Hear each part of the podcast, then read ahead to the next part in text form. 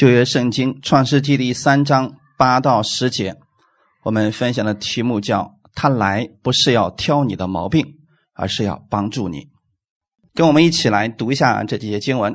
创世纪的第三章八到十节：天起了凉风，耶和华神在园中行走。那人和他妻子听见神的声音，就藏在园里的树木中，躲避耶和华神的面。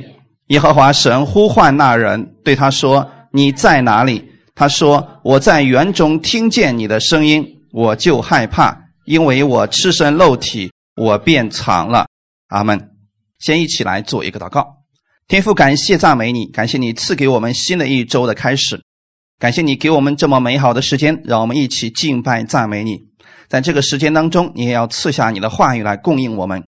你让我们来寻求你，不是要说明我们有多少的问题，而是你要帮助我们。借着今天这个时间，让我们再次在你那里得着力量，重新得力。今天我们知道我们有问题，但是我们带着我们的问题来寻找你，因为你是我们问题所有的答案。把这个时间完全交给圣灵。你来帮助我们每一个寻求你的弟兄姊妹，奉主耶稣的名祷告，阿门。看我们的题目，他来不是要挑你的毛病，而是要帮助你。今天这个本文当中啊，提到一件事情，我们来看一下，这是亚当犯罪之后，他听见了神的声音，他躲起来了。首先是亚当犯罪之后，伊甸园当中的天体。发生了变化。圣经里边第一次提到天起了凉风，那这个凉风怎么会出现呢？这是不是神当时已经实行了审判呢？我们以为是神来找亚当，然后来宣布审判之后，亚当才受了审判，地才受了咒诅。其实不是这样的。当他俩。吃了分别善恶树上的果子以后，那个时候他俩就已经犯罪了，因为神说的是你吃的日子你必定死。原文当中“死”的意思就是隔绝了，所以当他俩吃了那个分别善恶树上的果子以后，他们立刻就跟神隔绝了。阿门。所以天起了凉风，以至于说后面。地受了咒诅等等，神过来只不过是告诉他们这个事情已经发生了，阿门，不是来宣宣布他们的失败和问题的啊？为什么呢？因为他们俩已经看到了自己赤身露体，这个时候就说明他们已经失去了神的荣耀。在罗马书里边告诉我们，世人都犯了罪。亏缺了神的荣耀，其实指的就是这些经文。当他俩发现自己赤身露体的时候，那个时候已经失去了神的荣耀了。在那之前的时候呢，也许那个气候一直都很好，没有凉风，但是呢也没有热风，不像我们今天四季如此的分明。所以在那个时候呢，亚当和夏娃身上有神的荣光，他们不需要这个地上的衣服。但是当他俩。违背了神的话语，吃了那分别善恶树上的果子以后，他们的荣光就消失了，所以地也跟着受了咒诅，发生了改变。弟兄姊妹，神来寻找你是为了你得益处，不是为了挑你的毛病。那为什么亚当听见神的声音要躲起来呢？天起了凉风，耶和华神在园中行走。那人和他妻子听见神的声音，就藏在园里的树木中，躲避耶和华神的面。为什么要躲呢？弟兄姊妹想过这个问题吗？为什么他们听见神的声音要躲起来呢？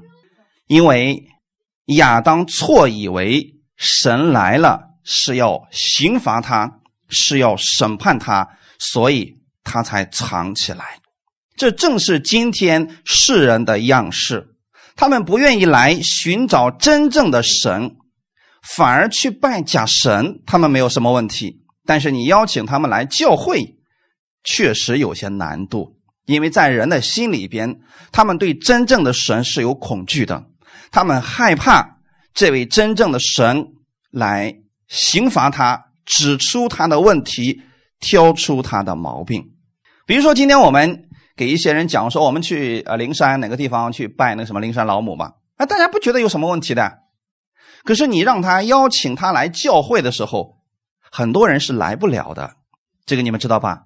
他可能嘴上他说好好，我今天跟你一块去。可是呢，很多人到那一天一定有事情，他来不了。这其实就是魔鬼的一个拦阻，或者说他本身心里边并不是乐意来寻求这位真的神，他不知道面对这个真神会发生什么样的后果。你越是把这个神讲的有多么的真，他就越害怕这位神，因为他害怕自己的罪被显露出来。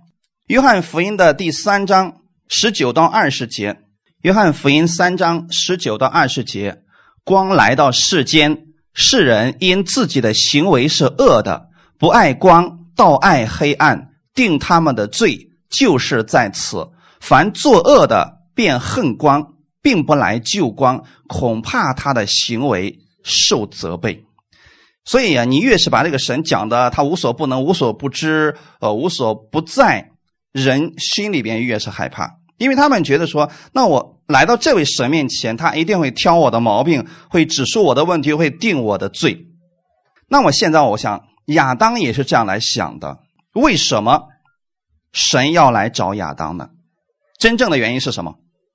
是来拯救他的。我们看《创世纪》第三章第七节，当他们两个吃了呢分别善恶树上的果子以后。当时发生了一件事情，我们一起来读一下《创世纪》第三章第七节。他们二人的眼睛就明亮了，才知道自己是赤身露体，便拿无花果树的叶子为自己编做裙子。阿门。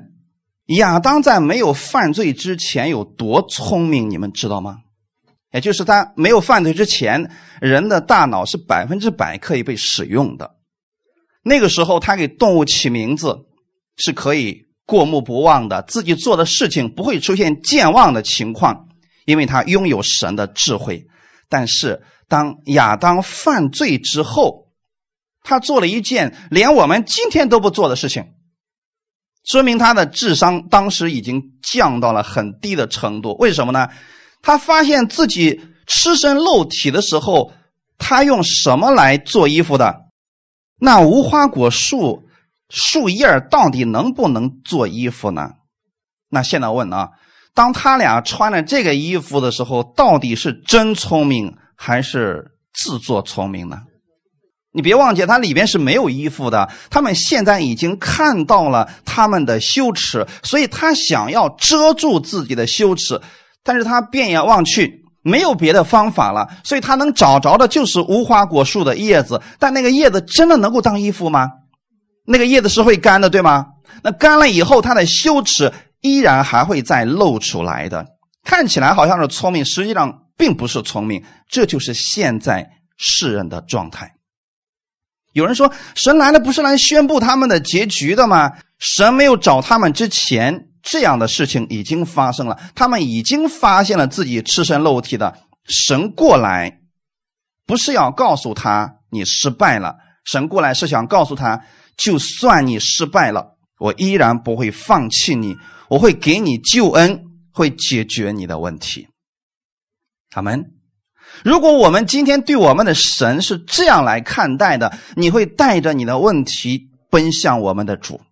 你不会觉得他要审判你，要刑罚你，而是要解决你的问题。那世人现在很多人遇到了瓶颈，遇到了困难，他们不知道去找谁。如果他们知道有这么一位神能够解决他的问题，又乐意来解决他的问题，他们一定会寻找这位主的。那我们要把这位神告诉给世人，他们为什么？我们说，我们的主来找他，不是来宣告他的失败，而是来帮助他的呢。在创世纪的第三章二十一节，耶和华神为亚当和他妻子用皮子做衣服给他们穿。他们自己用什么做衣服的？无花果树的叶子。而神的方式是什么？皮子。那弟兄姊妹再想一下，这个皮子从哪里来的？是不是动物的皮子？好，那这个动物是不是无辜的？你别忘记了，在这个园中，动物并没有犯罪，是亚当夫妻两个犯罪了。现在他们的羞耻露出来了，可是要遮住他们的羞耻，必须要杀死一只无辜的动物。我个人认为，神用的是羊的皮。也许你说可能是牛皮，这个都不要紧。重点是什么呢？今天羊皮的衣服还有，但是牛皮的衣服是不是太扎得慌了？啊，我个人认为是羊的皮。那么，当神把这只无辜的可爱的羔羊牵到亚当的面前，要遮住他的羞耻，这个动物就必须要死。所以我猜想，这是神亲自在做献祭的事情。所以呢，这只羊可能就像后来《利未记》里边献祭一样，这只羊它的脖子上被划开之后，然后它的血流出来，等等，这神亲自把这个羊羔的皮剥下来，给他们两个做了这个皮子的衣服，然后这只羊羔就死掉了。当这个动物的皮子给他们做了衣服之后，就可以完全的遮住他们的羞耻，直到今日。看看你周围的人是不是都穿着衣服来的？那其实就是从那个时候开始的呀。如果亚当没有犯罪，我们是不需要这个会朽坏的衣服的。我们每一个人身上都充满着神的荣耀的。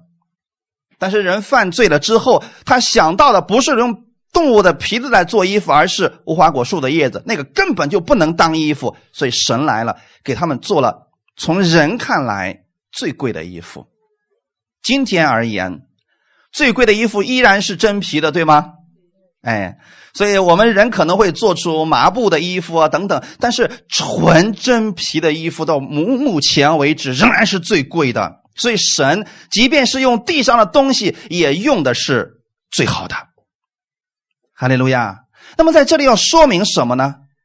即便是我们犯罪了，神不是任由我们自己的灭亡，任由我们罪不断的增多，对我们的失败视而不见。他来是要解决我们的问题。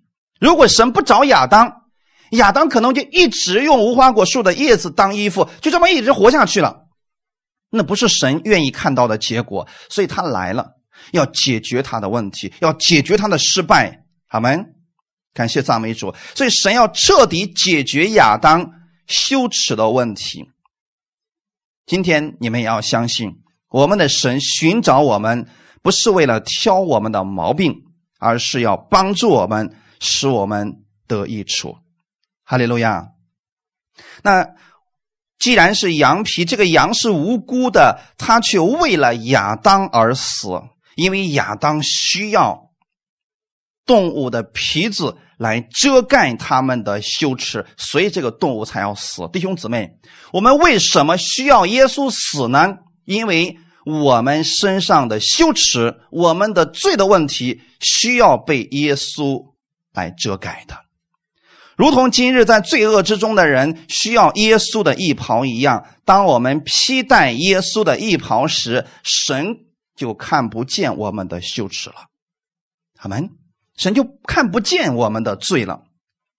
我们看一段经文，《加拉太书》第三章二十六到二十七节。所以你们因信基督耶稣，都是神的儿子；你们受洗归入基督的，都是披戴基督了。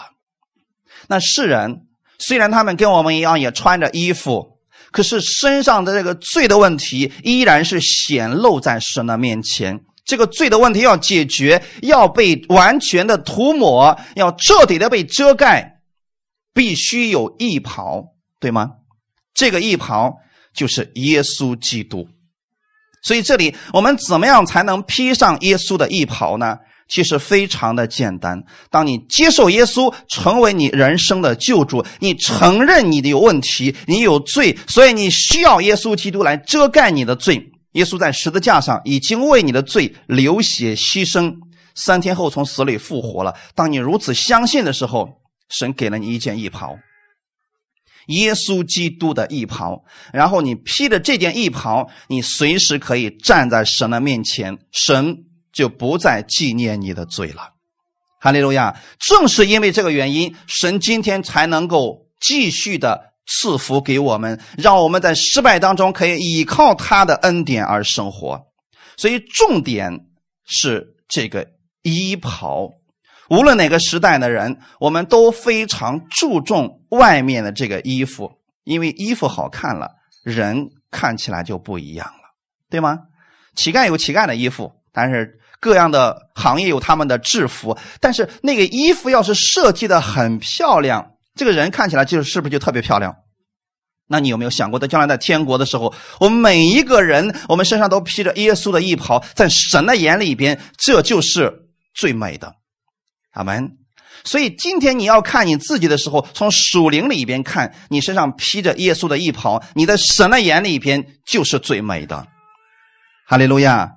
我们要在属灵里边看到，我们已经拥有了耶稣基督那荣耀的衣服，就是基督的衣袍。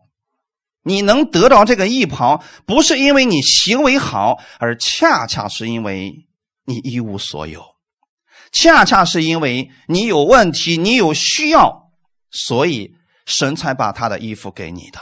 就像今天的亚当一样，亚当因为他穿着无花果树所做的这个衣服，无花果树叶子做的衣服，这个衣服看起来不怎么样，所以神今天才要把最好的给他。恰恰是因为亚当犯罪了，所以神才需要用动物的皮子给他们做衣服，对吗？今天。当你出现问题的时候，当你软弱的时候，当你得病的时候，正是需要你寻求神的时候。当你家里边，你说我家里边一团糟，各样的问题接踵而来的时候，正是需要你去依靠神而生活的时候。你说我现在啊，心里边总是久久不能安稳，总是恐慌，总是害怕，恰恰是需要你向神祷告的时候了。所以越有问题，你越需要来寻求主，跟他。相处在一起，阿门。耶稣在世上做工的时候，他的事工特别的多。但你有没有发现，每天晚上的时候，耶稣要去山上祷告？这是耶稣给我们的一个榜样，是告诉我们：你越忙的时候，你越需要从神那里领取他的供应；你的事工越来越多的时候，你需要更多的时间从神那里去领受的。阿门。如果我们忙的连跟神亲近的时间都没有了，那我们很快就会软弱的，这相当于说你不停的干活，不停的干活，从来不休息，你又能干多久呢？所以什么时候你休息的够多了，你去做工的时候，那个力量是大的。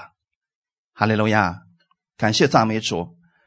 所以我们要相信，我们得着耶稣的衣袍，就是因为我们行为不好，所以我们需要披着耶稣的衣袍去领取从神而来的。益处、能力和供应，阿门。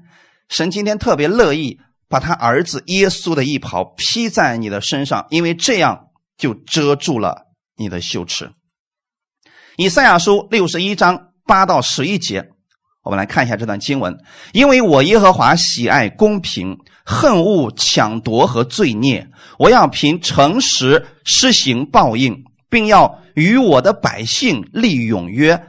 他们的后裔必在列国中被人认识，他们的子孙在众民中也是如此。凡看见他们的，必认他们是耶和华赐福的后裔。我因耶和华大大欢喜，我的心靠神快乐，因他以拯救为衣给我穿上，以公义为袍给我披上，好像新郎戴上华冠，又像新妇佩戴装饰。田地怎样使白骨发芽？源自怎样使所种的发生？主耶和华必照样使公义和赞美在万民中发出。你有没有发现，这都是我们需要的？神喜爱公平，我们没有公平；神恨恶的，我们反而都有，对吗？神说他要实行，他要凭着诚实来施行报应。那我们犯罪了，我们。得的报应是应该是恶报才对，但是神说了，我要与我的百姓立永约，这是什么呢？来了一个翻转，我们应该得着的是死亡，是神的恶报，结果因着我们跟神立了一个永约，把这一切都翻转过来了。我们身上披着耶稣的衣袍，我们反而得着了神所赐的福分。你看他们的后裔。必在列国中被人认识。他们的后裔是谁呢？耶稣基督的后裔，对吗？基督的后裔，或者说我们属神这些儿女们。我们在列国中被人认识，他们的子孙在众民中也是如此。凡看见他们的，必认得他们是耶和华赐福的后裔。别忘记了，能认出他们的，也许是不信主的人。那不信主的人，怎么在你的身上能看到你是属于耶和华的呢？因为在你的身上有他们没有的东西。公义、喜乐、和平、忍耐，这些品德是神赐给你的，这是他们没有的。他们透过这些看到了你是被赐福的后裔。阿门。所以今天弟兄姊妹，你对你身边的人说，你是赐福的后裔，你是被神赐福的后裔。阿门。当你知道你是被神赐福的后裔的时候，你就可以因着我们的神。大大欢喜，你的心就可以靠着我们的神快乐了。因为神不是要来刑罚你，不是要指出你有多少问题，而是要来赐福你。你是被赐福的后裔，阿门。所以因着神而高兴吧，因为他以拯救为衣给我穿上。发现了没有？我们有问题，我们不配。可是今天神说：“我以拯救为衣服给你穿上，你就有了拯救了。”阿门。我以公义为袍给你披上，你不就有了公义了吗？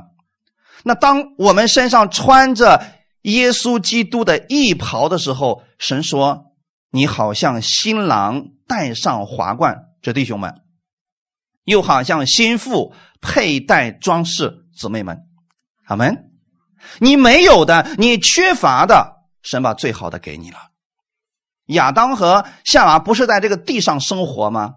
当他们违背了神的话语，失去了属天的这些祝福的时候，神说：“我从地上把最好的给你。”这些不是因为你行为好，而是因为你相信神，相信耶稣。所以神说：“我把这些给你，让那些不信的人透过你能看到你是被赐福的后裔。”然后。后面提到的是田地怎样是白骨发芽，园子怎样是所种的发生。主耶和华照样是公义和赞美在万民中发出。每次你看到地里的庄稼怎么样长出来，怎么样发芽，你就要相信我们的神就是这样是公义和赞美在你的身上发出来的。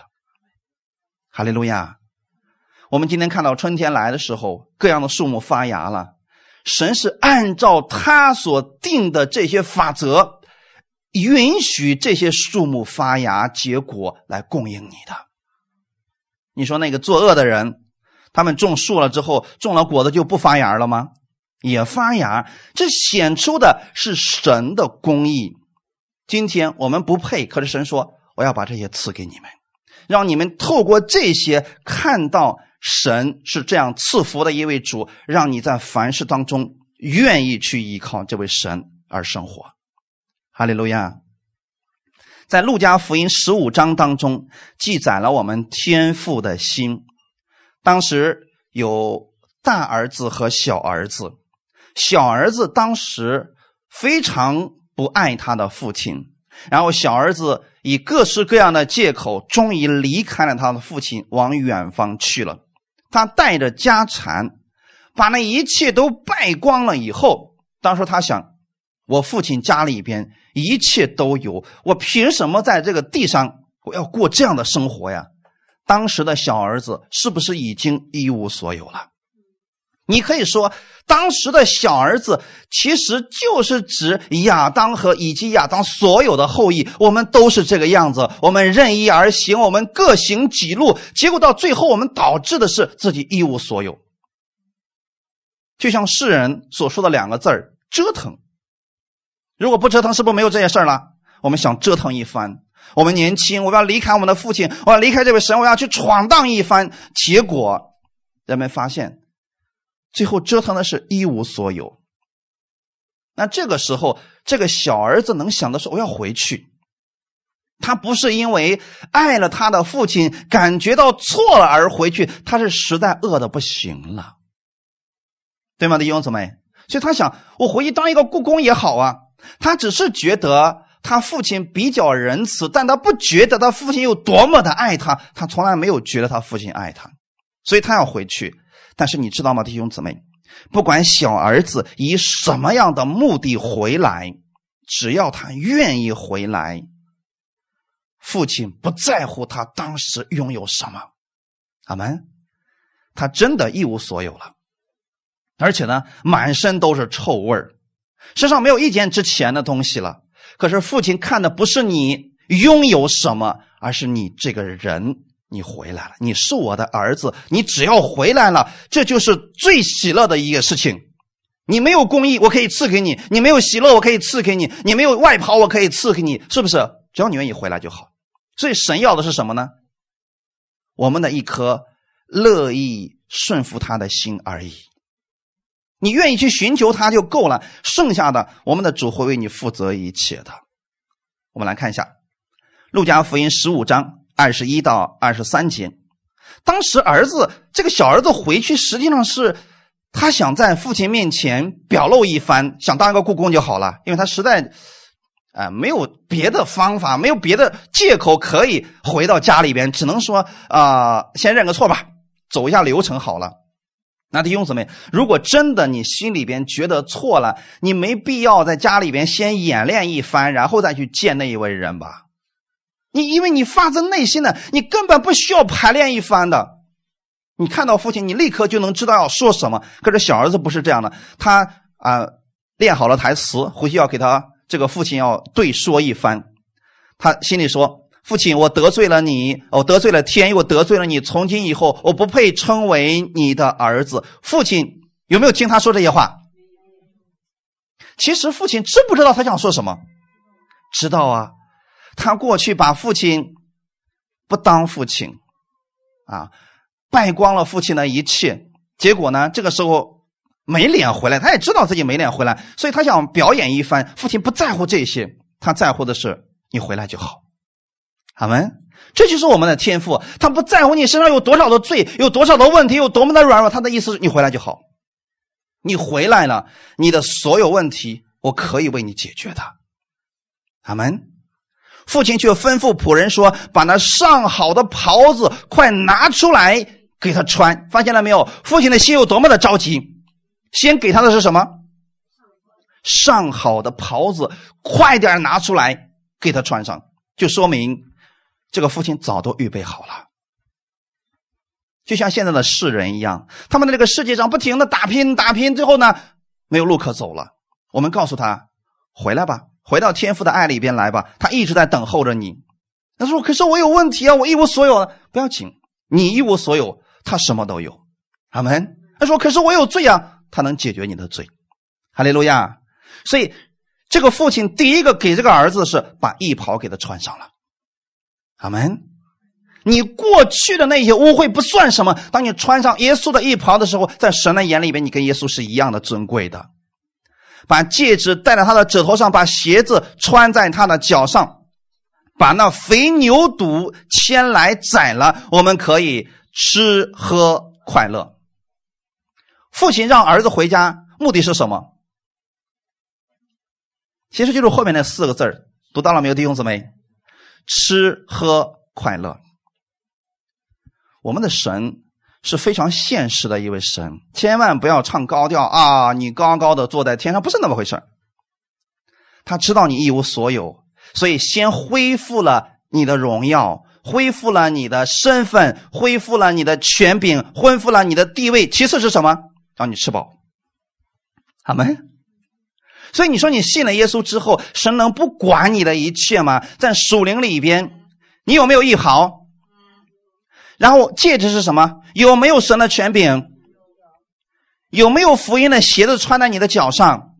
都有了呀。然后当你拥有了这些之后，神说：“来吧，我已经准备好了筵席，请入席吧。肥牛犊已经准备好了。所以神要给我们的喜乐是外面。”里面全部性的供应，你在耶稣基督里边所有的祝福都拥有了，阿门。神已经做好了一切，把那肥牛肚牵来宰了，我们可以吃喝快乐。所以神希望你跟他在一起，每天都是吃喝快乐的。阿门。所以今天当我们有问题的时候、有困难的时候、失败的时候，请不要躲避神，你要回来。当你回来，神不是要追究你的罪，不是要挑你的毛病，不是要定你的罪，而是要帮助你，赐给你新的力量。阿门。所以我愿意我们弟兄姊妹把这样的福音传出去，告诉世人：你有问题了不要紧，来吧。耶稣在寻找这些门徒的时候，这些门徒不是春风得意的时候，是多数的情况下是他们软弱的时候、无助的时候、一无所有的时候。但耶稣说：“跟随我吧，我给你的比这些更多。”阿门。还记得彼得吗？那天晚上什么都没有打着，然后耶稣一句话，他打了两船满满的鱼，然后耶稣说：“跟着我吧。”我让你得人如得鱼一样。耶稣的意思是你看到了这个祝福了吗？我告诉你，还有更多的。阿门。我们的生活当中，每次当我们遇见问题、软弱的时候、疾病的时候，我们去依靠神，我们病得医治了，我们的生命翻转了。神说还有更好的，你可以仰望天上的更多的赏赐的。阿门。我们就这样不断的去认识我们的神。所以弟兄姊妹。你越有问题，越要大量的去认识我们的神，认识他的美好，他会把你过去失去的加倍的补偿给你的。我们分享第二点，耶稣来不是要定世人的罪，乃是要叫世人因他得救。在路加福音的九章五十一到五十六节记载了这么一件故事，我们一起来看一下。耶稣被接上升的日子将到，他就定义向耶路撒冷去，便打发使者在他前头走。他们到了撒玛利亚的一个村庄，要为他预备。那里的人不接待他，因他面向耶路撒冷去。他的门徒雅各、约翰看见了，就说：“主啊，你要吩咐我们，你要我们吩咐火从天上降下来，烧灭他们，像以利亚所做的吗？”耶稣转身责备两个门徒说：“你们的心如何？你们并不知道。人子来不是要灭人的性命，乃是要救人的性命。”说着就往别的村庄去了。你看，耶稣来的目的是什么？救人呐，不是要定世人的罪呀。耶稣。这个在地上传福音的日子都快到了的时候，他要去耶路撒冷。在这个路上的时候呢，要经过撒玛利亚的一个村庄。在此，我想跟大家讲一下，撒玛利亚和犹太人是世仇啊。那当时的撒玛利亚是在旧约的时候，那个时候他们的国家灭亡了，所以呢，他们都被掳到了外邦之地巴比伦啊。那个地方呢。有一部分巴比伦的这个男人和女人呢，就跟犹太人结婚生子，结果生出来的孩子就是非正血统的犹太人了，对吗？那么这群人呢，就被正统的犹太人所看不起，他们称这样的人为撒玛利亚人，意思就是啊，你是跟外邦人呃。合起来生的不洁净的后后裔啊，那么在撒玛利亚人的心里面，他们也觉得自己是有问题的，非正统的血统。那这种情况之下，本身他们已经不是那么属于纯种的血统的人。可是现在呢，当耶稣来到他们中间传福音给他们，他们可能觉得说：“耶稣，你讲这个东西很好，我们也乐意听。可是，一听你要去哪儿？”耶稣要往耶路撒冷去啊！他们一听说你要去耶路撒冷，那你就是你的心不在我们这儿了。所以这个人呢，马上里面的那些问题定罪是不是就出来了？他们就看不起耶稣了，所以呢，就拒绝耶稣啊，不接待他。一听说他要去耶路撒冷，所以不接待他了。那这个时候呢，门徒们心里边实在是受不了了。雅各和约翰看见了，看见了什么？那为什么这两个门徒会这么生气呢？我们是好心好意的给你们传福音的啊，给你们好处呢，结果你们还不接待，所以这个时候人里边的那个自义的东西就出来了。所以这两个门徒说：“主啊，你要我们吩咐火从天上降下来烧灭他们，就像以利亚所做的吗？”这两个门徒想做什么事情？审判主，是不是这样的弟兄姊妹？其实，在这个世界上，很多人都想做雅各和约翰所做的事情。你一点不顺我的意，我就想从天上降下火把你给灭了。可是，你有没有想过，我们的神的宽容在哪里体现出来呢？亚当犯罪了，神过来不是要定他的罪，乃是要给他用动物的皮子来做衣服穿，给他救恩。当以色列百姓犯罪的时候，神一次又一次的差遣先知过来劝他们回头，回到神这里来，神就接纳他们。那今天耶稣来了，面对这群不接待他们的撒玛利亚人，耶稣仍然给他们机会回转。这就是我们的神，他一直给世人机会，给世人时间，一直在等候他们的心愿意回转过来。那门徒们不一样啊。门徒们当时还没有耶稣的这个想法，他不明白耶稣的心。我希望今天我们各位弟兄姊妹，我们要明白耶稣的心。他来到世界上，不是要定世人的罪，乃是要叫世人因他得救。而我们传福音，就是我们在看到人有需要、软弱、犯罪的时候，告诉他耶稣可以帮助他，告诉他神不再定他的罪，愿意来扶起他，这就叫做福音。阿门。耶稣转身对这两个门徒责备了他们，说：“你们的心如何？你们并不知道。”那耶稣在说什么呢？就说：“你不知道我的心如何？人子来不是要灭人的性命。如果耶稣来要灭人的性命，他为什么要来到世上来呢？只要他不来，我们就自动灭亡了，对吗？”所以他来到世界上的目的，正是要救我们。而我们今天作为神的儿女，我们作为基督的门徒，我们要做耶稣做的事情。耶稣不做的事情，我们就千万不要去做了。耶稣来是要救人的性命，不是要灭人的性命。这就是我们对待不相信我们、不接纳我们人的态度。神让我们传福音，而不是让我们死盯着一个人，三番五次的去。搅扰这个人，让这个人信耶稣。我们应该是一个高姿态的方式去传福音的。阿门。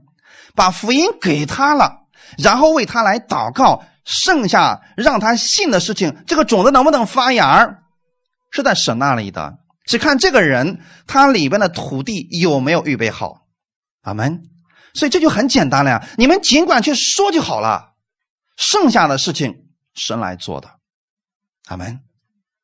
耶稣一看这些人不接纳，所以他就往别的村庄去了。哈利路亚！所以这就是耶稣的方式。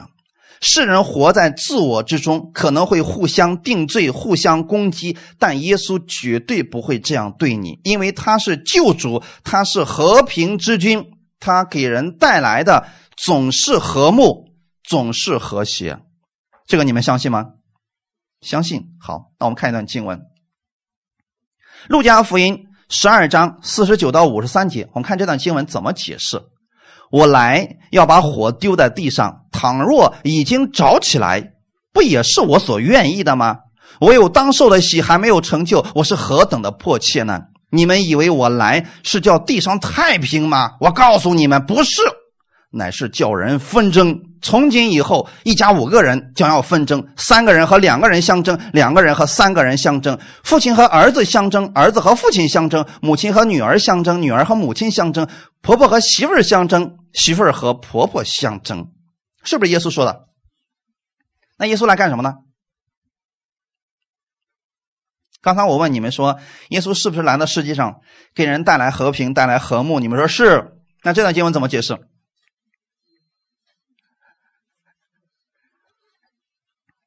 你看啊，前面第一句非常的关键，我来要把火丢在地上。这个火你们知道是什么吗？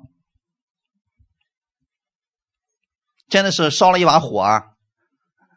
那他们一家人应该救火才对，为什么会打起来呢？为什么会争起来呢？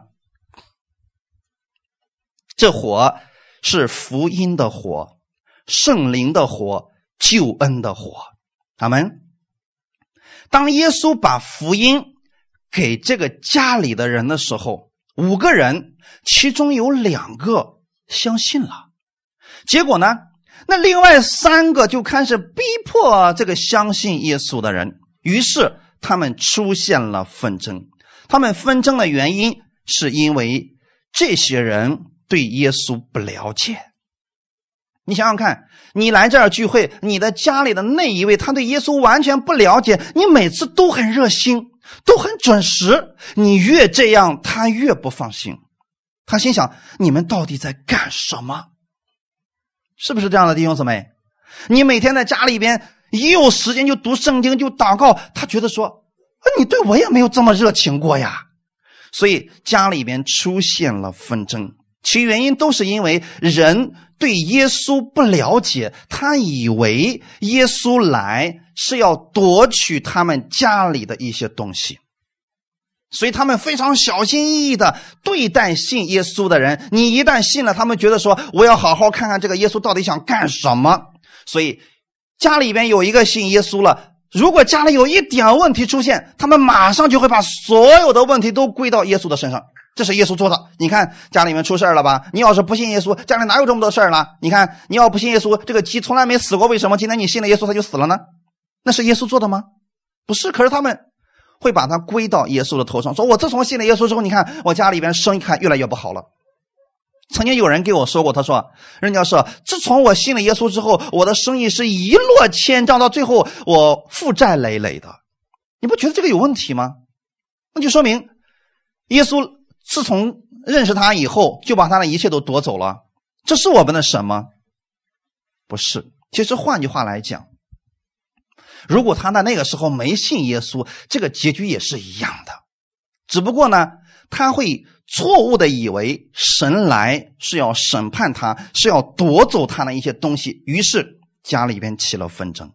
这是因为福音而起的纷争，家里边出现了两队人，信的和不信的。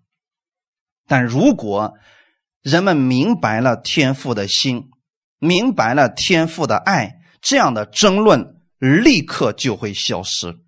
因为一个家里边真正的和睦、真正的平安，是从耶稣而来的。阿门。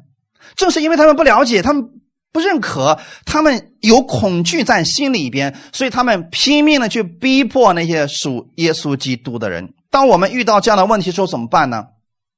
不要跟他们对着干，要饶恕他们，要为他们祷告，要为他们祝福，这样通他们才能透过我们。看到耶稣的美好，阿门。你请记得，你身上穿着耶稣的衣袍，你是有权柄的人，你脚上穿着福音的鞋子，阿门。面对他们的时候，你要把基督的爱表现出来，哈利路亚。所以一家人都信了耶稣之后，这个和睦，真正的和睦就产生了。我们看约翰福音三章。十六到十七节，神爱世人，甚至将他的独生子赐给他们，叫一切信他的不至灭亡，反得永生。因为神差他的儿子降世，不是要定世人的罪，乃是要叫世人因他得救。这就是我们天父的心意。所以今天你家里面信了耶稣之后，你知道，因着这个信耶稣的，你的整个家庭都要被神翻转了。因为神要住在你的家里边，要与你同在了。他来不是要定你的罪，而是要帮助你的。所以，当你家里边有耶稣的时候，就会发生一些奇妙的事情。我愿意我们弟兄姊妹在属灵的眼睛里边要看到神就在你的环境当中，就在你的问题当中，他要帮助你。你越是看见他，你就越有智慧，越有力量。胜过你的问题，胜过你的困境，阿门。如果你说我正在啊准备签一项非常重要的商业合同，你若能看到耶稣与你同在，他的智慧会流淌在你的里边，会给你超自然的洞察力。你在看合同的时候，可能真的就会看到有漏洞，或者是某些细节有问题，或者说有缺少的部分。你要知道，他来了不是要挑你的毛病，而是来爱你的，是来帮助你的。他的平安就会充满在你的身上。当你做一件重大的决定的时候，你一定要留意你里边是否有平安。就说我们信了耶稣，我们里面有圣灵，可是呢，很多时候我们不知道去使用它，也不知道怎么去使用它。但你今天就是知道，他来是帮助你的，不是审判你的。任何时候你往哪里去，他都会与你同行的。这是神住在你里边的重要的一个标记。所以，当你去做一些事情的时候，突然感觉到心跳特别的厉害，有一种极度的不平安在你里边发生了。这个时候怎么办呢？我建议你先不要着急下决定，等一等，祷告一段时间再说。好吗？一旦你专注神的应许的时候，你要知道，这种不安通常是神是圣灵给你的提醒，甚至很多时候呢。他会解决我们家庭当中的很多的纷争，比如说我们跟家人吵架的时候，一旦你意识到了神与你同在，他就在你的身边，你的言辞就会发生改变，你的态度也会发生改变。你突然不知道哪里来一种力量，一种超自然的赦免饶恕，你知道那不是出于你的力量，而是圣灵的能力。这是我们经历了与神的同在，你知道他来是帮助你的，阿门。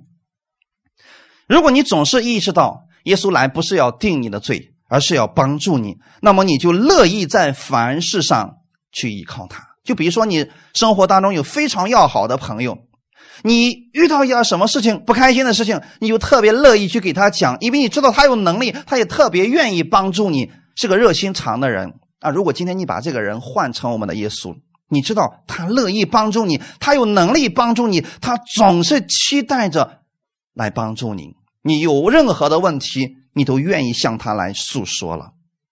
这个时候啊，不会有人说我不会祷告了，因为你跟这位主有说不完的话。阿门。你乐意在凡事上去依靠他，他也必然会指引你、引导你、带领你前面的道路，让你在凡事上看到他的大能。阿门。你会变得越来越像耶稣。你会发现，有很多时候我们可能说话。都越来越像耶稣了，做事情也越来越像耶稣了。不是我们努力的要改变自己，是我们越多的认识耶稣的时候，这种生命、这种形象自然就活出来了。那你手中所做的一定是蒙福的，阿门。所以，请不要再相信那些错误的教导，让别人告诉你神是来定你的罪、要刑罚你，不是的。要把这个观念一定要改掉，因为这对你来说特别的重要。为什么呢？因为我们现在生活的这个环境，当你做错事的时候，父母通常会挑你的毛病，甚至会吓唬你啊，指出你的错误，甚至有时候严厉的指责你、定罪你。当你失败的时候，可能你的同事会嘲笑你。但是，请不要把这种观念用在我们神的身上。他知道你的每一个糟糕的习惯，但是他还是完全的爱你，因为他是透过耶稣的十字架来看待你。他看到你身上的每一个坏习惯，每一个罪都被耶稣除去了。阿门。所以现在，即便你跟别人吵架了，心里边也不要。意识到自己有多么的糟糕，你要意识到神不但定你的罪了，他赦免了你一切的过犯，这会让你产生饶恕别人的力量，让你恢复冷静，从而解决人与人之间争吵的问题。因为只有你意识到了神赦免了你，你才有力量去饶恕别人。所以，无论你在哪里，你要相信我们的主都与你同在。